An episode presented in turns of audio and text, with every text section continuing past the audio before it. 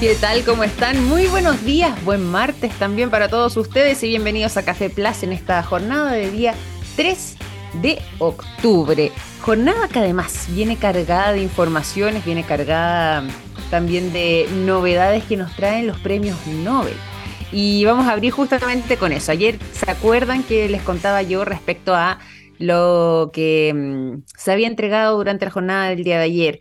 El premio Nobel de Medicina fisiología. Bueno, en este caso, y para esta jornada hemos conocido a quienes son, y digo quienes porque es en plural, eh, quienes se llevan el Premio Nobel de Física en este año 2023. Vamos a abrir directamente con eso y les cuento que la mm, Academia Sueca ha estado reconociendo el trabajo de Pierre Agostini, Fernet Krausk y Anne Lullier que eh, han estado trabajando durante un extenso periodo en su investigación sobre la dinámica de los electrones y han contribuido no solamente en la investigación, sino que también en importantes hallazgos sobre todo lo que es la dinámica que se genera entre ellos.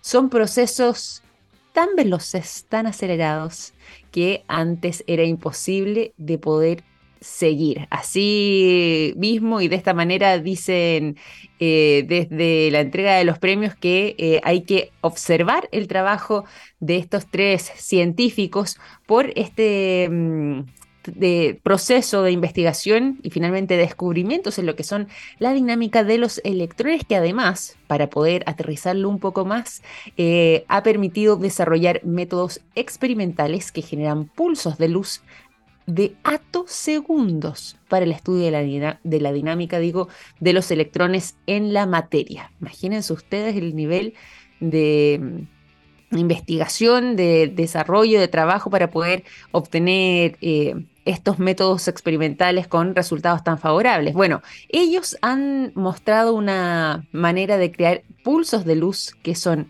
extremadamente breves, que pueden ser utilizados para medir los rápidos y acelerados y veloces procesos en los que los electrones se mueven o cambian de energía.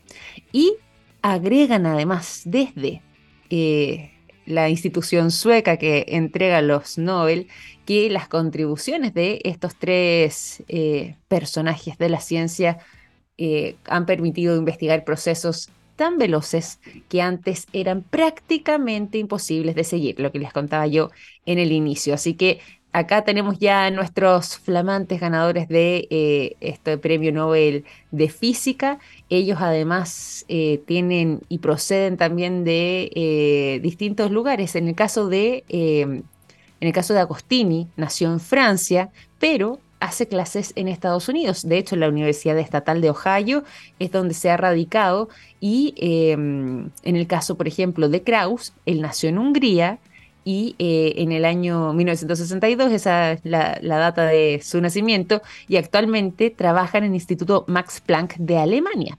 Y además de eso, eh, se me está quedando aquí Anne eh, Lullier, ella vendría siendo la quinta mujer que obtiene el Premio Nobel de Física a lo largo de la historia. Recién la quinta mujer, pese a eh, el enorme aporte que eh, ha realizado en este caso esta mujer científica, hay que marcar el hito de que es la quinta mujer en obtener este galardón y además eh, fue mm, anteriormente Andrea Guess quien recibió en el año 2020 el anterior premio eh, Nobel de Física dentro de las mujeres. En el caso de ella había sido por sus trabajos investigando los agujeros negros. En el caso de Anne eh, Lullier, bueno, como les decíamos recientemente, en este caso en particular, por lo que han logrado descubrir respecto a la dinámica de los electrones. Así que nos alegramos también por el reconocimiento, en este caso a Anne, y por supuesto además a quienes han sido sus compañeros de labores, Ferenek Kraus y Pierre Agostini, que eh, han sido reconocidos con este importante premio que estábamos esperando. Y como les decía, además, esta semana vamos a ir conociendo también el resto de los nombres de los ganadores de los premios Nobel. Ya hemos entregado entonces el de medicina, hoy el de física. Quedan todavía para mañana y durante el resto de la semana novedades que nos puedan eh, ir suscitando a medida que vayan entregándose entonces estos reconocimientos. Nos vamos también a otros temas y en este caso vamos a mm, em, irnos directamente a conversar sobre el dengue. ¿Por qué? Bueno, porque ha habido un aumento significativo en los casos de contagio del dengue. ¿Dónde? Bueno, prácticamente en toda América Latina. Así es.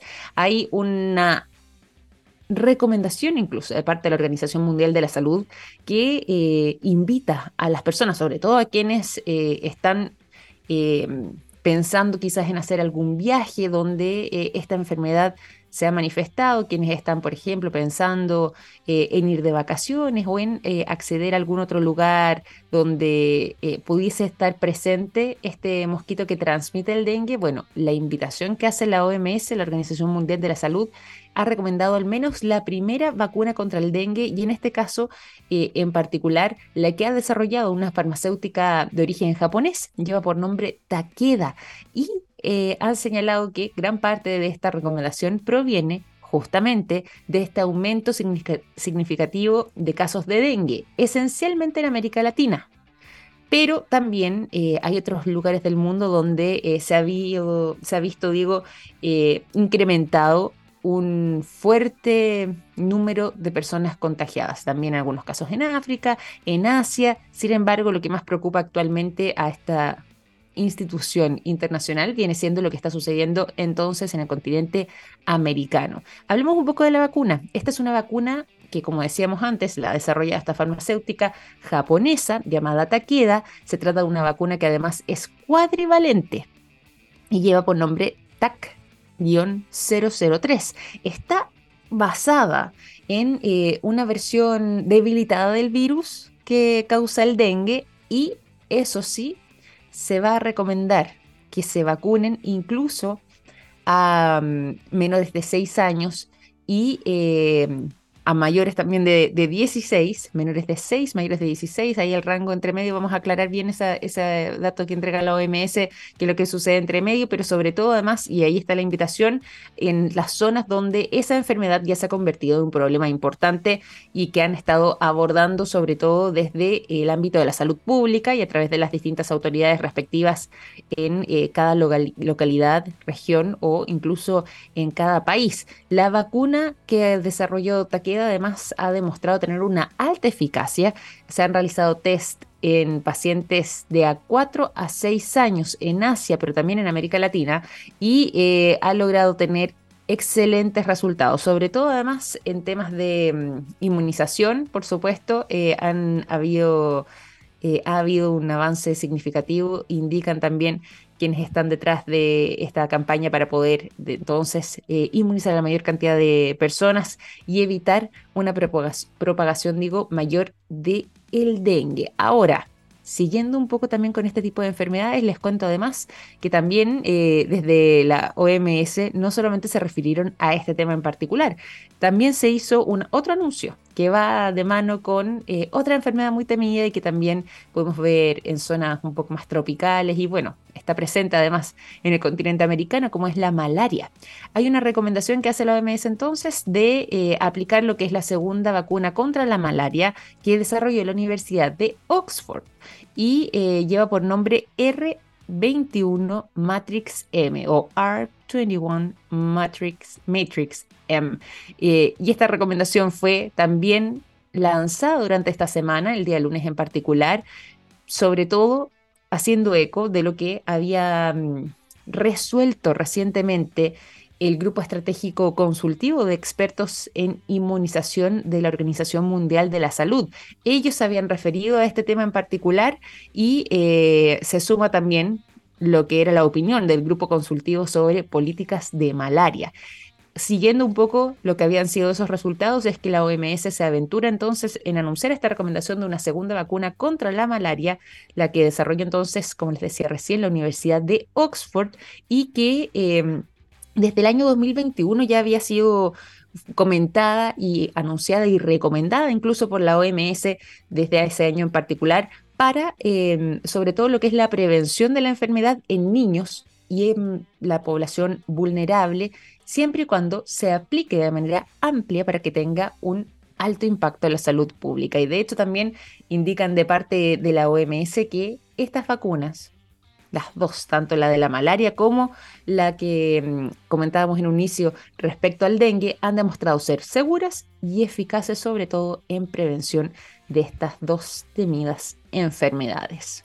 9 de la mañana con 13 minutos, vamos a seguir revisando informaciones acá en Café Plus, pero también nos vamos a ir eh, a otros temas antes de contarles quién va a estar conversando hoy día con nosotros, porque se nos viene literalmente un programón, los quiero dejar con buena música. ¿Por qué? Porque un día 3 de octubre del año 1969 nació nada más y nada menos que la gran Gwen Stefani. Lo hizo en Fullerton, California, Estados Unidos. Esta cantante, compositora, la voz detrás de grupos tan célebres como No Doubt, que tuvo su origen en el año 1986, y también eh, la voz de importantes temas como el que vamos a disfrutar a continuación, Just a Girl. de No Doubt es lo que suena cuando celebramos el cumpleaños de la gran Gwen Stefani.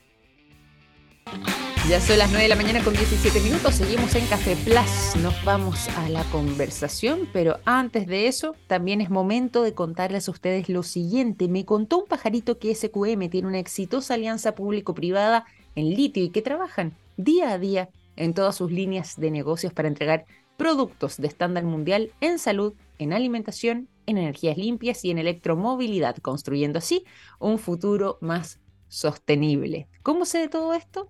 Fácil. Me lo contó un pajarito.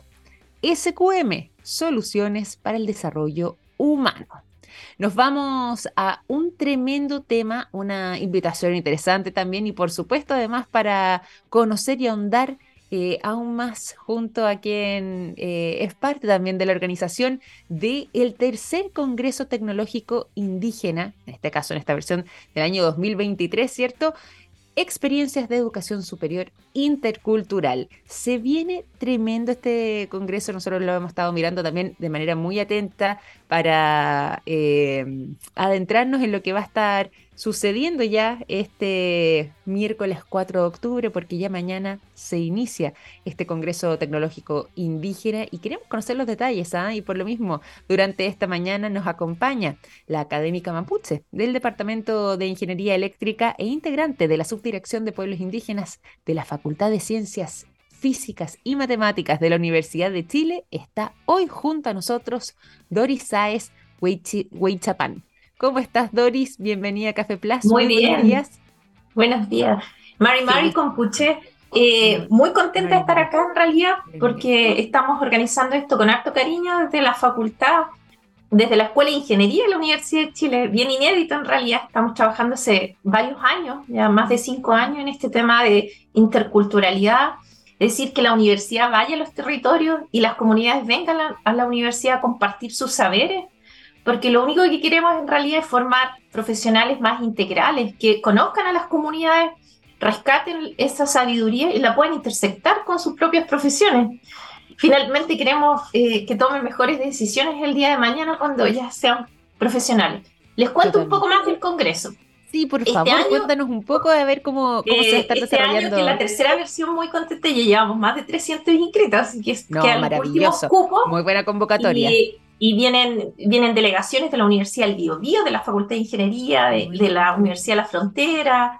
Eh, vamos a tener tres días bien interesantes, ¿ya? El primer día queremos contar el proyecto que tenemos de interculturalidad en educación superior acá en la facultad, como les digo, inédito, inédito incluso dentro de la Universidad de Chile, mm. eh, y, en, y a lo largo del país, en que no hemos, hemos logrado esta alianza en realidad entre eh, indígena y no indígena para contribuir a, a realmente poder impactar en las distintas ingenierías y ciencias que impartimos. ¿ya? Eso lo vamos a mostrar, vamos a mostrar también eh, el desarrollo de la universidad en las comunidades. Eh, esta es una experiencia bien mm. bonita, es una escuela de verano que se realizó el 2000, en enero del pasado y se va a realizar eh, nuevamente en Nueva Imperial y Pitrufquén, donde tres universidades fueron a los territorios y compartieron con las comunidades, con niños escolares, una gran experiencia. También vamos a tener ponencias del decano de la Universidad del Biobío de Ingeniería, nos va a contar qué, cuáles son sus proyecciones en educación intercultural.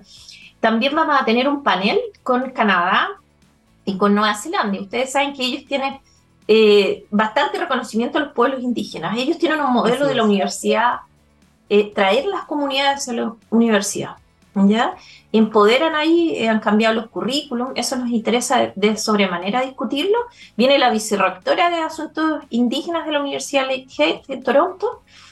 Y bueno, más allá de eso, vamos a estar presentando trabajos en terreno con ONGs que trabajan con las comunidades, las propias comunidades van a venir a presentar Viene la organización Budia Nunca, una organización Blafkench, a presentar un trabajo que está haciendo acá con geólogos en el estudio del, de la contaminación del lago Budi y cómo eso podría, eh, por lo menos, aminorarse.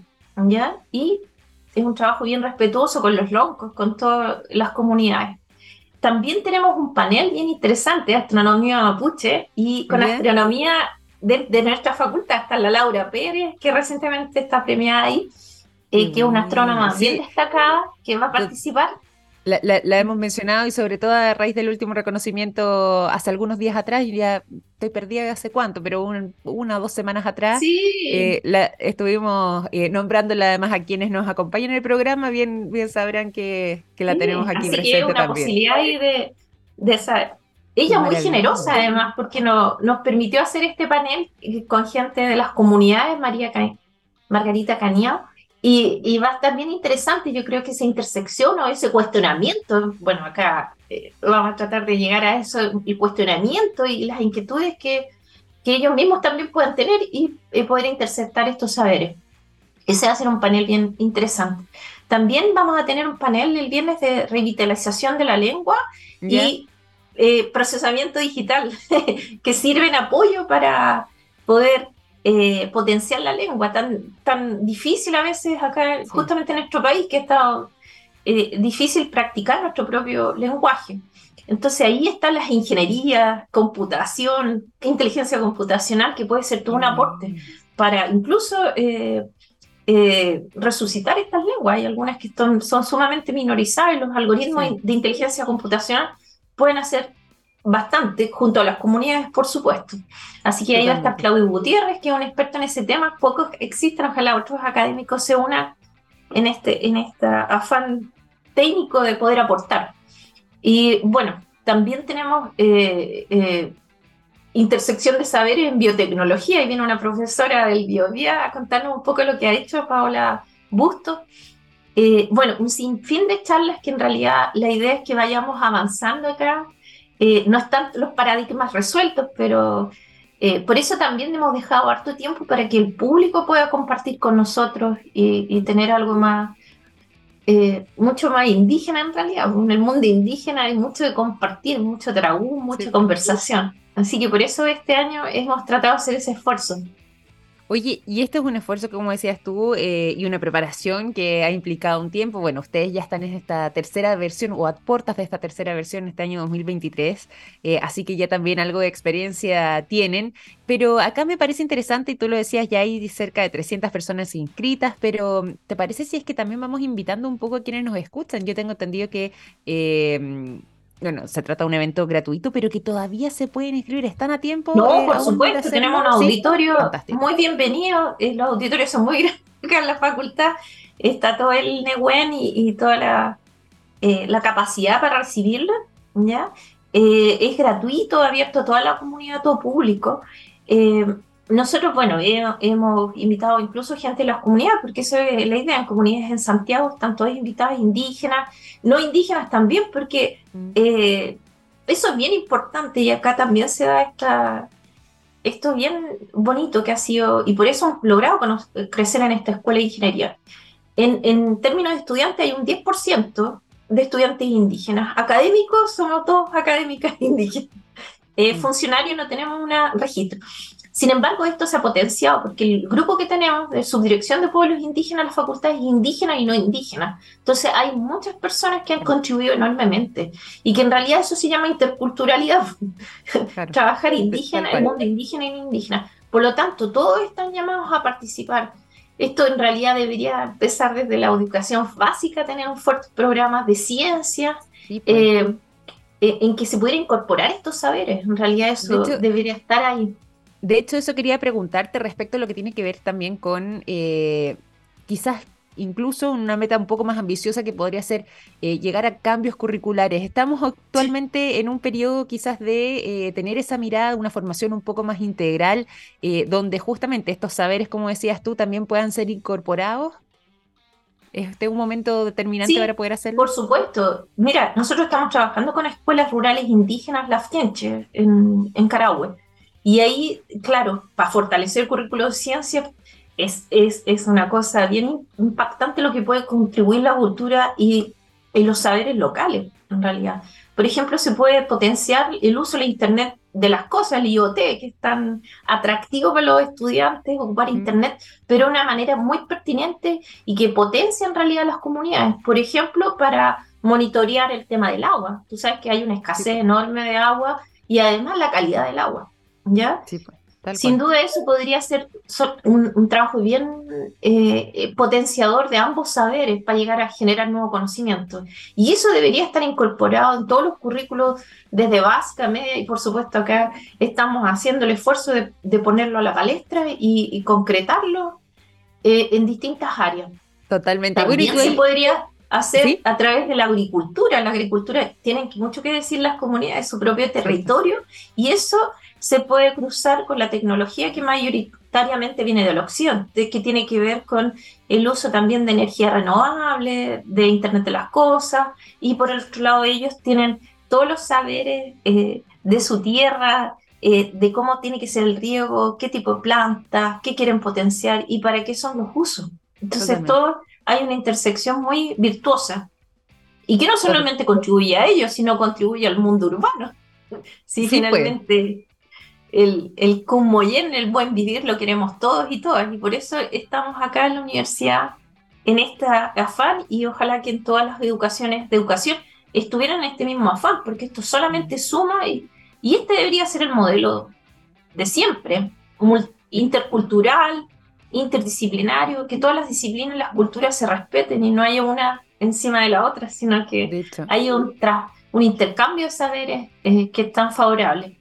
Totalmente, estoy absolutamente de acuerdo, además con, con, esa, con esa mirada también. Y ahí preguntarte un poco eh, respecto al rol de la tecnología. Yo sé que tú lo has mencionado también ahora en tus respuestas, pero eh, si es que lo podemos aterrizar quizás en, eh, en actos o en acciones concretas que pudiesen contribuir a estas experiencias de educación, de educación voy a decir en términos generales. Acá yo sé que estamos hablando sobre todo de lo que tiene que ver con educación superior, pero quizás como mencionábamos antes, incluso de etapas más tempranas de la formación, con esta mirada integral y quizás eh, reestructurando ciertas partes de las mallas curriculares para poder desde chiquititos hacer, eh, me refiero a las, generaciones más jóvenes, desde ahí en adelante empezar a, hacer este cambio. Pero cuando estamos hablando de tecnologías, por algo además el Congreso Tecnológico Indígena, eh, ¿de qué manera la tecnología también ejerce un rol y sobre todo lo que tú mencionabas, porque ahora decías, estamos en, una, en un momento determinante para poder hacerlo. ¿Por qué es este momento, eh, a través de la tecnología, que se puede hacer eh, ese salto o esa transición de manera más amena o más sencilla o más, digámoslo quizás un poco más em, integral que lo que podría haber pasado quizás hace años atrás? Mira, yo pienso que igual ahora los jóvenes, eh, es que hay muchos jóvenes indígenas en realidad que, claro, van a las universidades, se forman, pero a veces se deforma, porque en el fondo cambia un poco su cultura. Entonces ahora no, las universidades deberían estar abiertas a recibir esta cultura como otra, otro kimono conocimiento más.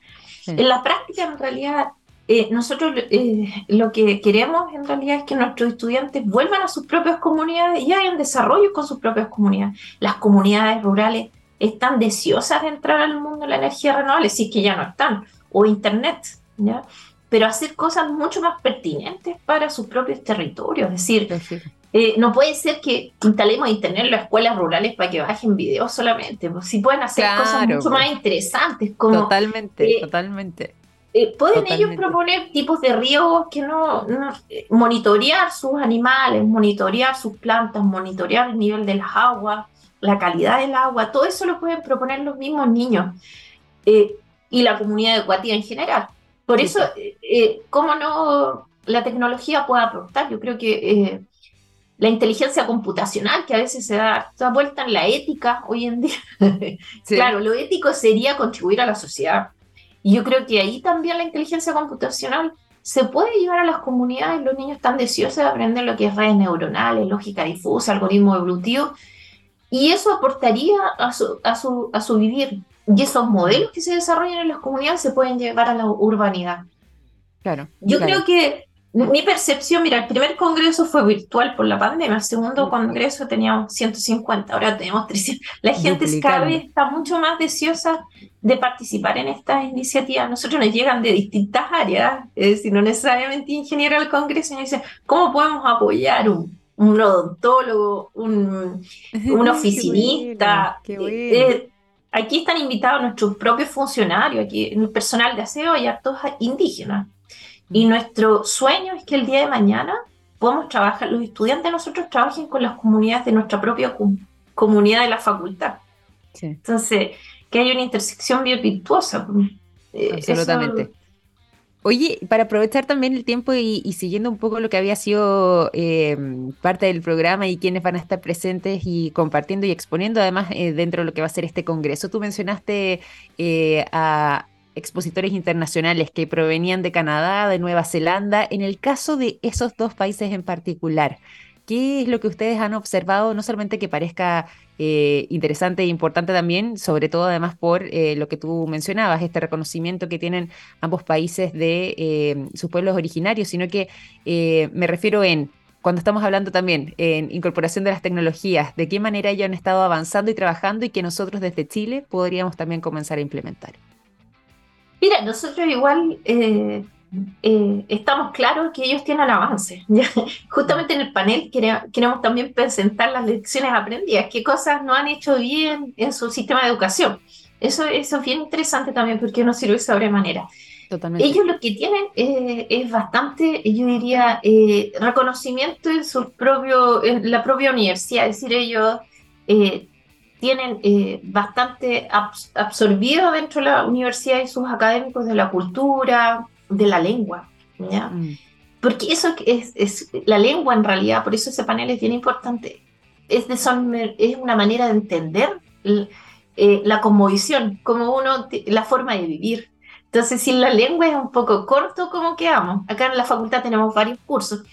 Eso es, es como una lección bien fuerte. La lengua tiene que ir si queremos hacer algo intercultural. ¿ya? Otra cosa es que ellos, eh, como te decía, hay dos tipos de modelo de educación intercultural, hacia adentro y hacia afuera. Hacia afuera eh, han hecho varios países latinoamericanos, ¿ya? que ir a las comunidades y empoderar a las comunidades indígenas. Y hacia adentro eh, es un modelo que ocupa Nueva Zelanda que tiene que ver con traer los conocimientos indígenas a las propias aulas. Es decir, tiene mm. académicos indígenas en su currículum. ¿Ya? Y eso es bien interesante. Nosotros acá en la facultad humildemente estamos tratando de hacer algo mixto, ¿ya?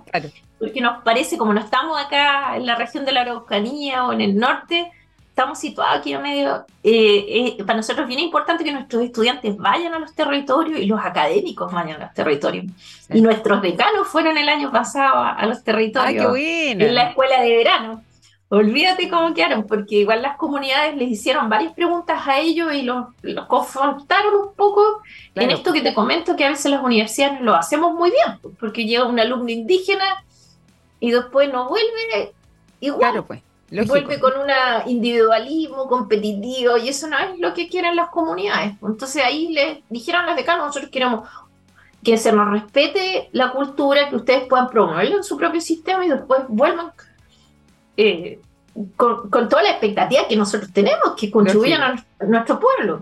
Totalmente, totalmente. Oye, qué interesante además poder escucharte, poder eh, comprender eh, de mejor forma no solamente cómo se va a estar desarrollando este tercer congreso, sino que además también lo que tiene que ver un poco con la eh, con las percepciones, con eh, las culturas y por supuesto también con las cosmovisiones y finalmente la manera en la que eh, vamos incorporando también quizás un, un, paso aún un poco más lento de lo que nos gustaría, pero al menos se está trabajando en aquello y iniciativas de este tipo justamente no solamente promueven, sino que además eh, enseñan, abren la mirada para que podamos continuar entonces en lo que ha sido esta, este periodo también de incorporación y de transición como debe haber sido siempre. De, parece si es que recordamos mejor, em, de lo que son las redes sociales, lo que son las formas de contacto, por supuesto, y em, el sitio web donde quienes quieran inscribirse y aún lo puedan hacer, eh, tengan la chance de poder registrarse. Mira, nuestro sitio web es pueblosindígenas.ing.uchile.cl y nuestras redes sociales son ppi.fcfm de la Facultad de Ciencias Físicas y Matemáticas. Perfecto. Y bueno, súper bienvenido y ojalá no se pierdan esta. Y después estudien en esta facultad, que en realidad hemos sido pioneras en el tema de género. Y ahora sí, pioneros en el tema de interculturalidad. ¿sí? Te lo iba a mencionar también, pero dije ya, como estamos acá más centrados en lo que tiene que ver con la eh, interculturalidad y bueno, los pueblos indígenas en particular, eh, dije ya, me, lo voy a guardar. Pero efectivamente también lo noté y me dio mucho gusto darme cuenta además en, en ese sentido de aquello. No, esto ha sido un tremendo proyecto y en realidad nosotros tenemos dirección de diversidad y género que siempre, y ahí está la subdirección de pueblos indígenas que siempre la visión fue incorporar a los pueblos indígenas. Así que, y en género también, con la admisión especial que tenemos súper potente, y, aquí eh, eh, se ha generado muy virtuoso esto a nivel académico, a nivel de estudiantes, eh, empoderamiento de todas las... Acá probablemente vamos a tener pronto decanas, pero las autoridades son 50% mujeres, eh, estudiantes tenemos un gran aumento y en, en, el tema de pueblos indígenas también somos pioneros porque tenemos 20 cupos eh, de admisión especial eh, de los distintos pueblos indígenas, solamente tienen que enviar su certificado con ADI.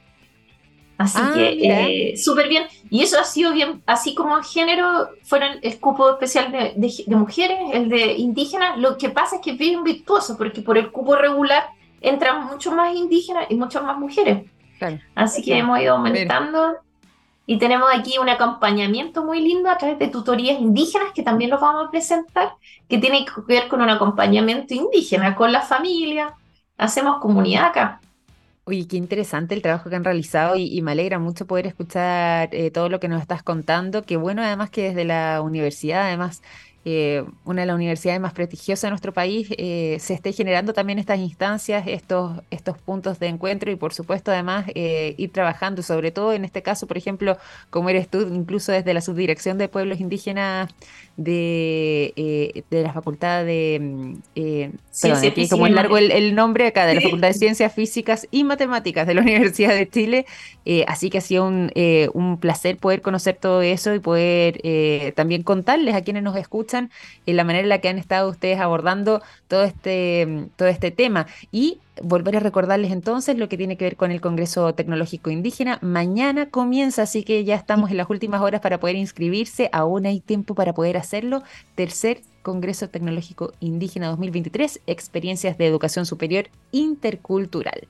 Eh, Doris, te quiero agradecer por tu tiempo, por venir acá a nuestro programa a contarnos además de esta instancia del Congreso Tecnológico Indígena en particular, pero también del trabajo que ustedes han estado desarrollando durante este tiempo y sobre los frutos además que ya está teniendo de manera tan positiva. Sí, ¿no? Y aquí van a presentar varios graduados de la subdirección de pueblo indígena, es decir, ingenieros ya que han trabajado en los territorios, estudiantes que están trabajando, así que eso, eso sin duda, su visión es la más importante para nosotros, eh, ingenieros del futuro, ingenieros e ingenieras eh, que van a aportar realmente. Eh, sí, muy contentos desde acá. Oye, Chartumay, muchas gracias. Y te esperamos también, pues ojalá que puedas participar. Sí, mira, me, encantaría poder participar. Lo único que tengo que ver temas de tiempo, pero si es que puedo, estoy, me, me da, voy de todas maneras, porque lo encuentro además muy importante, muy interesante y, y, está bueno además el, programa. Está para ir, para no, no, perdérselo. Así que ahí extendemos la invitación y yo por mi parte haré, hago aquí mi compromiso eh, de, de tratar de ajustar aquí algunos temitas que tengo que, que resolver en temas de horario, pero eh, pudiendo participar de todas maneras. De todas maneras, ahí cuenta conmigo. Muchas gracias, Doris. Chaltumay, pues calla. Muchas gracias. Doris Saez Wei Chapan conversando con nosotros durante esta mañana aquí en Café Plaza, académica mapuche del Departamento de Ingeniería Eléctrica e integrante de la Subdirección de Pueblos Indígenas de la Facultad de Ciencias Físicas y Matemáticas de la Universidad de Chile. No se lo pierdan entonces y recuerden que aún pueden registrarse en el sitio web pueblosindígenas.ing.uchile.cl. Nosotros vamos a continuar acá en el programa, ya son las 9.41 y los vamos a dejar a continuación con el sonido de Foo Fighters. La canción Breakout es lo que suena cuando son las 9.41. 9 de la mañana con 45 minutos, seguimos en Café Plus. Nos vamos a continuación a entregarles informaciones importantes, pero también a contarles a todos ustedes lo siguiente. NSQM trabaja en innovación y tecnología para crear productos de alto valor agregado desde Chile para el mundo. Así es, NSQM, eh, esta empresa chilena con presencia global, están comprometidos con la sostenibilidad y las comunidades. ¿Cómo sé todo eso? Fácil, me lo contó un pajarito. SQM, soluciones para el desarrollo humano.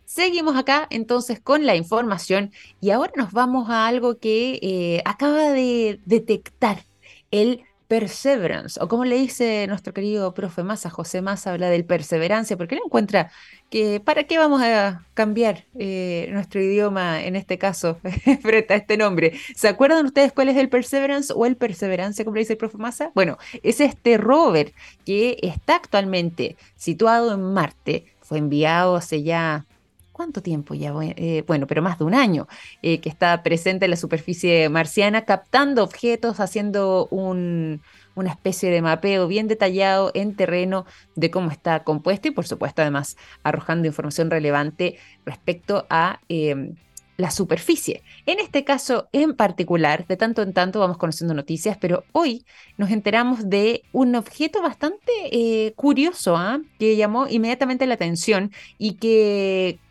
eh, están intentando además de poder determinar cuál vendría siendo su origen. ¿De qué se trata? Bueno, fíjense que eh, hace mm, pocos días este rover logró captar eh, un objeto, digo, con un aspecto más bien claro, blanquecino, que estaría avanzando entre las dunas marcianas y que además tendría una especie de silueta humanoide por supuesto que en las redes sociales comenzó ya todo tipo de especulaciones durante las últimas horas respecto a esto. ¿De qué se trata? Y esto es lo que es la novedad que nos ofrecen desde la NASA, desde la jornada del día de ayer y que le compartimos nosotros acá.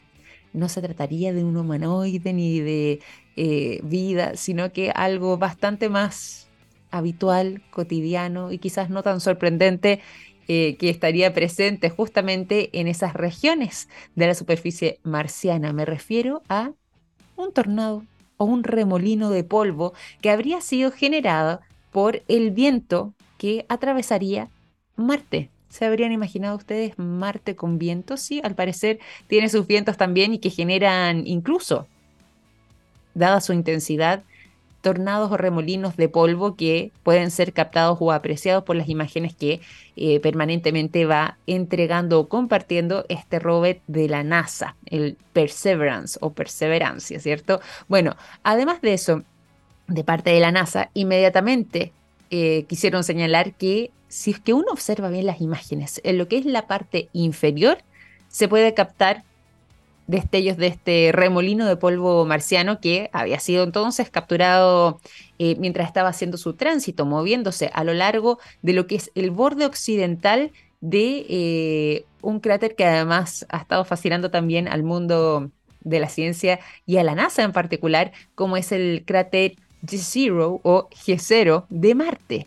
Y esta imagen, si bien fue captada mm, hace ya varios días, el 30 de agosto, hace tan solo algunos pocos. Fue difundida sobre todo en redes sociales, pero ayer fue aclarada por la NASA respecto a cuál era su procedencia no ha sido la única que ha estado con controversias. De tanto en tanto también dentro de las capturas que realiza este rover se han encontrado algunas figuras que se van dibujando sobre la superficie marciana que dan para especular, pero que también haciendo después eh, imágenes un poco más cercanas podemos darnos cuenta que muchas veces tienen su origen netamente en la formación rocosa y que no se trataría de objetos como algunos internautas muchas veces prefieren pensar. Vamos a decir prefieren porque también eh, es más entretenido y más atractivo para muchos poder imaginar que quizás eh, esas imágenes podrían significar otra cosa, pero de momento, al menos según los hallazgos del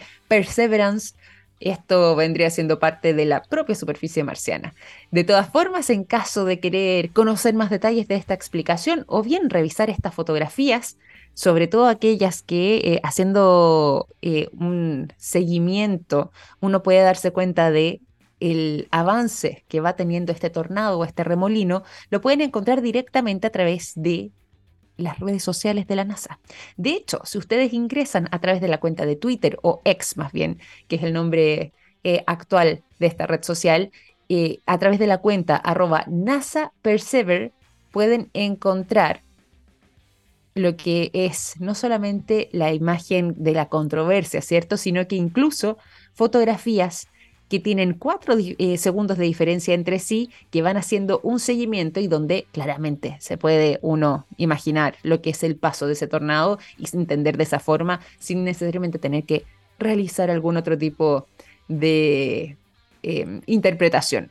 Como les decía, pueden encontrar estas imágenes en las redes sociales de la NASA, particularmente las del Perseverance, que eh, es arroba NASA Persevere, por si acaso, con B corta, Persevere eh, y de esa forma, a través de la cuenta de X, conocer más de esta respuesta sobre el Perseverance, el Perseverancia, este rover que está eh, entregando imágenes desde la superficie marciana. Nos vamos también a otras informaciones y a otros datos importantes y les queríamos compartir además una noticia que no es para nada alentadora, sobre todo en estos tiempos de cambio climático y calentamiento global. ¿Por qué? porque ya se han entregado recientemente los últimos registros de em, lo que es la superficie del continente antártico y, por supuesto, no es para nada alentador el panorama. Se acaba de conocer eh, que al menos durante este año 2023 y particularmente este invierno del 2023, el hielo eh, marino de la Antártica ha registrado su menor tamaño su menor tamaño hacia lo que ha sido este final del invierno. Nosotros hace poco ya comenzamos en primavera, al menos acá en el hemisferio sur, y eh, justamente el territorio antártico también estaba eh, en este periodo de invierno donde uno pensaría, bueno, puede conservarse y em, de mejor manera lo que tiene que ver con los hielos marinos antárticos. Si es que ya este es el escenario para el final del invierno, imagínense ustedes cómo puede ser esto de dramático hacia los meses de mayor calor, hacia los meses de enero, febrero, marzo o incluso el mes de diciembre, que ya se nos avecina, donde las temperaturas comienzan a elevarse producto del verano. Ese periodo podría ser aún más delicado respecto a lo que tiene que ver con el derretimiento de estos hielos marinos de la Antártica, que están registrando entonces su menor tamaño eh, durante este año 2023. Durante varias décadas, lo que es el hielo marino de la Antártica, si bien no había vuelto a lo que eh, habían sido décadas atrás o incluso quizás hace un siglo atrás en eh, lo que era su extensión, a lo menos sí logró mantenerse estable por un buen periodo de tiempo, por varias décadas incluso, y eh, tener una ligera expansión, no tan significativa, pero también ligera en algún momento puntual. Pero ahora, sobre todo durante los últimos años, ha comenzado a reducirse considerablemente al punto de que nos encontramos en este escenario complejo donde finalmente termina siendo eh, la menor cantidad de hielo marino eh, registrado actualmente en la Antártica y que por supuesto nos viene a preocupar por lo que podría suceder en algunos meses más. Vamos a estar ahí ampliándoles también lo que tiene que ver con esa información, entregándoles mayores detalles, sobre todo eh, mientras vaya avanzando eh, este, esta primavera y el verano para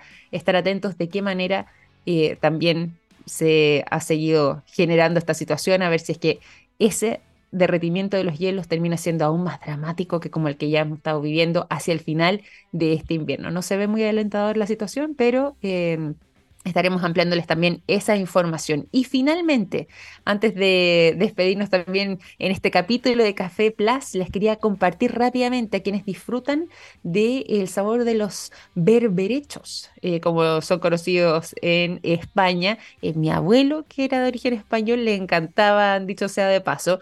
Hay novedades también eh, respecto a lo que podrían ser sus aportes para la salud sí, hay novedades interesantes que me gustaría compartirles antes de despedir este capítulo y que dicen relación con em, la prevención de ciertos eh, males y de ciertas eh, enfermedades, particularmente eh, lo que tiene que ver con el genoma del cáncer transmisible entre los berberechos. Hay un grupo de investigadores que ha logrado determinar que justamente a través del tejido y las mutaciones de eh, los berberechos habrían similitudes también con la de los humanos, aunque no se contagia, ¿cierto? Eh, de uno a otro. Hago aclaración por si acaso. Bueno, fíjense que han logrado darse cuenta de que también pueden infectarse eh, estos ejemplares y ese trabajo lo han estado realizando en algunos países de Europa. De hecho, al punto de que la revista Nature Cancer